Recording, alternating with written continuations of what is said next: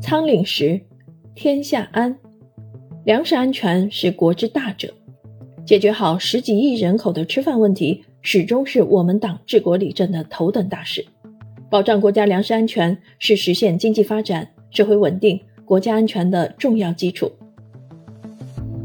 由人民日报出版社出版，李文明撰著的《读懂中国粮食》一书，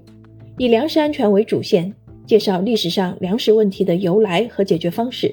分析粮食安全涉及的不同领域、不同层次问题，阐述了大国粮食的生产根基、市场化方向，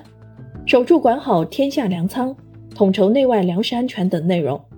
并对我国未来粮食安全前景作出了展望。该书视野宽广、脉络清晰、论述全面，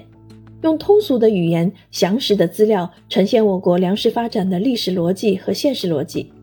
既是一部研究粮食安全问题的专业著作，也是一部生动讲解中国粮食安全现状的通俗读本，为广大读者了解和研究我国粮食安全问题。提供了有益的参考。